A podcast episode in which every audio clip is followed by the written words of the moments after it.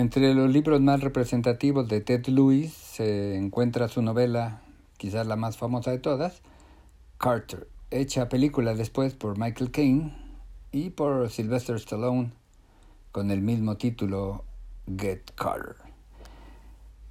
Carter es un mafioso, un sicario londinense.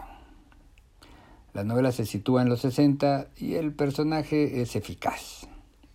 Se le puede encargar cualquier delito y sabemos que lo hará sin importar los costos humanos. Además, Carter es el amante de la mujer de uno de sus jefes, por si faltaba recalcar su amoralidad. Carter personifica la delincuencia más brutal, pero, y ahí está el nudo de la novela, al mismo tiempo se preocupa por la familia. La novela inicia cuando se entera de la muerte de su hermano y viaja a su pueblo natal para buscar a los responsables y, claro, darles castigo. La novela de Lewis fue muy exitosa y lo llevó a escribir una segunda parte, una precuela. La historia no podía permitir una continuación. Tenemos así a un delincuente regular, constante, necesitado de justicia. Esto evidencia que la justicia es una necesidad humana, no solo una necesidad social.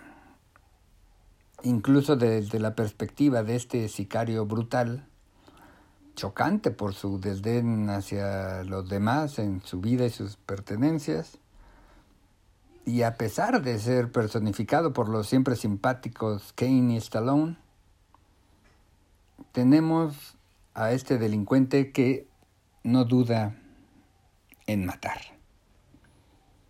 Es un delincuente nato que con facilidad y hasta entusiasmo golpea, lastima, pero no tolera que otro como él haya cumplido su trabajo y haya matado a su hermano. Claro, el primer modo de aproximarse sería que el propio Carter se aguantara como el macho que nos describe el autor y entendiera que otro como él hizo bien su trabajo. En nuestro país, donde cada vez hay más delitos dolosos, podemos afirmar que los delincuentes hacen de las suyas. No sabemos si con tanta claridad como Carter, pero sí que son eficaces a la hora de hacer algún encargo por parte de sus jefes mafiosos. Quien rompe la ley todos los días en esta novela, ahora exige justicia. Claro, no es la justicia que imparten los tribunales.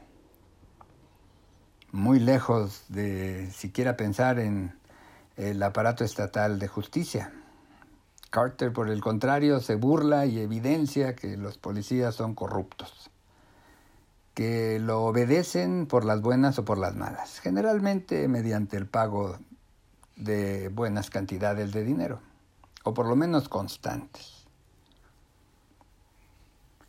Esta novela y estas películas, todas de primer nivel, muy entretenidas, aunque violentan, nos muestran que si bien la delincuencia es una constante universal, algo que ha sucedido desde que hay registro de la actividad humana, también lo es la necesidad de justicia. ¿Cómo responderá la sociedad a una justicia que incluso buscan los propios delincuentes? Es algo que debe resolverse en los tribunales. Gracias y hasta la próxima.